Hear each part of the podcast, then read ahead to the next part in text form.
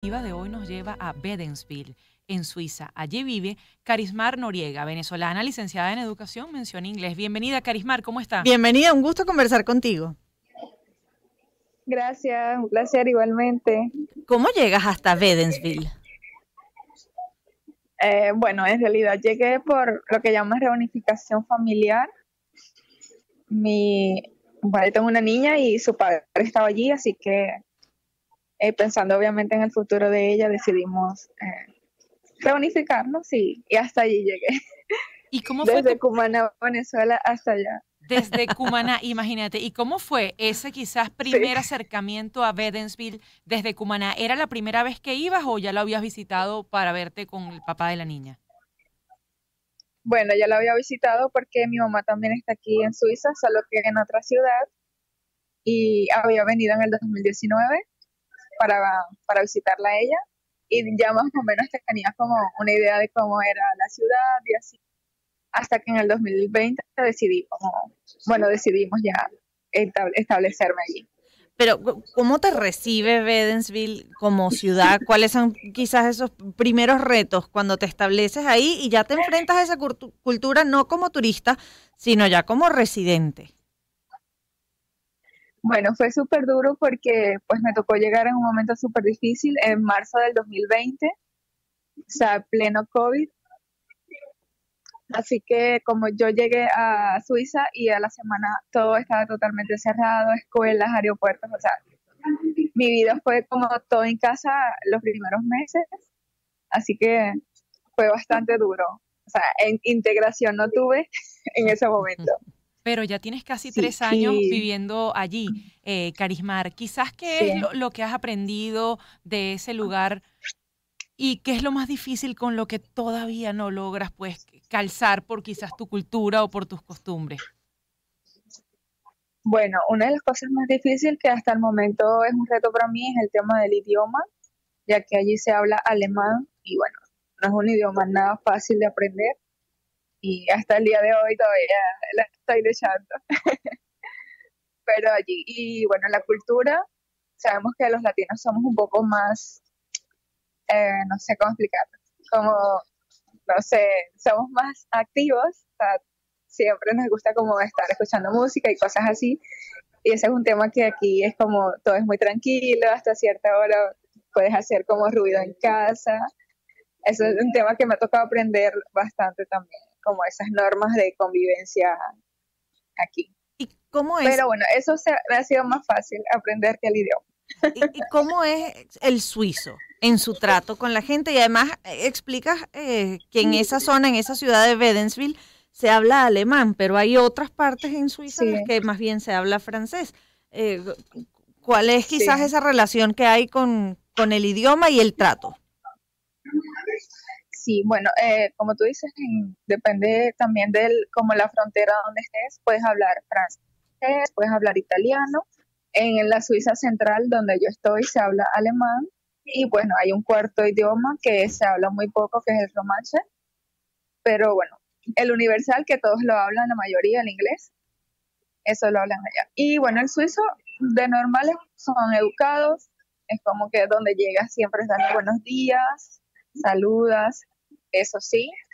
Eh, bueno, hasta, el momento no he tenido malas experiencias como migrante, conozco personas que sí, pero pues yo hasta el momento me ha ido bien. Así que he tenido suerte en esa parte. No me ha tocado un suizo malo para conocer.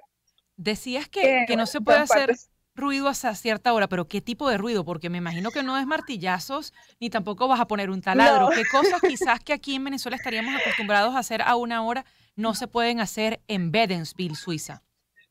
Mira, eh, poner música eh, alta o normalmente las casas a veces se escuchan como hasta los pasos, incluso los pasos también, hasta cierta hora te, los vecinos te pueden decir como que, ay, no camines tan fuerte que, que se escucha todo. Y nosotros como que, ¿cómo no caminamos en la casa?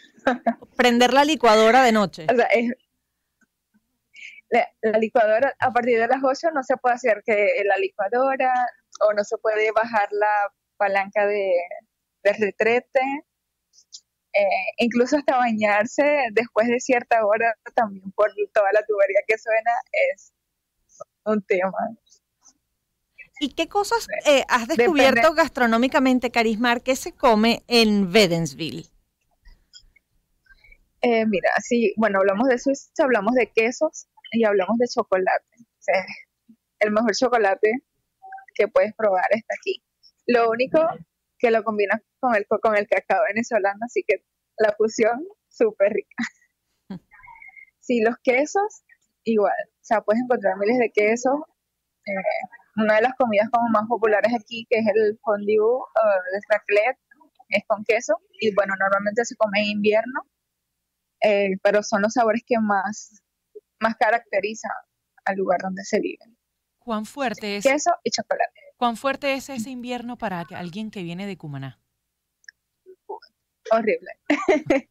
la verdad, sí, creo que o sea, es una cosa fuerte, fuerte porque a veces tienes tres capas de ropa, tienes un pantalón térmico, tienes el jean, tienes unas medias largas o otras medias, tienes como tres camisas más una chaqueta, o sea, y aún así te puedes estar congelando. En mi caso, eh, este por lo menos me he quejado yo de más porque creo que ha sido mi invierno, en otros inviernos aquí, y creo que ha sido uno de los peores y otra gente dice, no, ha estado suave. Y yo, no, no, yo me estoy muriendo. Pero sí, es un tema... ¿Cuáles son los atractivos de la ciudad? ¿Qué hace la gente para divertirse en Vedensville? Eh, ¿Esquían con frecuencia? ¿Es un plan para toda esta temporada de invierno? Sí, mira, esquiar es una de la mayoría de las cosas que las personas hacen. Ir a la montaña, bueno, eh, Suiza totalmente es conocido por sus paisajes, sus montañas y cualquier lugar que vas puedes encontrar belleza. Eh, bueno, en Bedensville tenemos el, lago de Zurich, que es un lago muy famoso, y puedes ir allí y la vista totalmente hermosa. Pero sí, sobre todo es que puedes caminar, eh, tienes mucho, mucho eh, verde por todas partes y en cualquier lugar puedes ir y caminar y tranquilamente. Y en este momento que estás en invierno, Carismar Noriega, nuestra invitada a mi ciudad adoptiva que nos lleva hoy a Bedensville, en Suiza, ¿cuál es la temperatura? Bueno, ahorita no sé, es que ahora estoy en España, entonces no sé, pero eh, más eh, creo que está como entre 8 y 9 grados ahora, a esta hora, pero podemos llegar hasta menos 2 grados en la noche, ¿Y incluso hasta menos 6. Decías que, que, fuiste por reunificación familiar porque tienes un hijo allí. ¿Tu hijo ya habla alemán y quizás te enseña? Sí, sí, me enseña mucho. Cuando me escucha hablar siempre me está corrigiendo.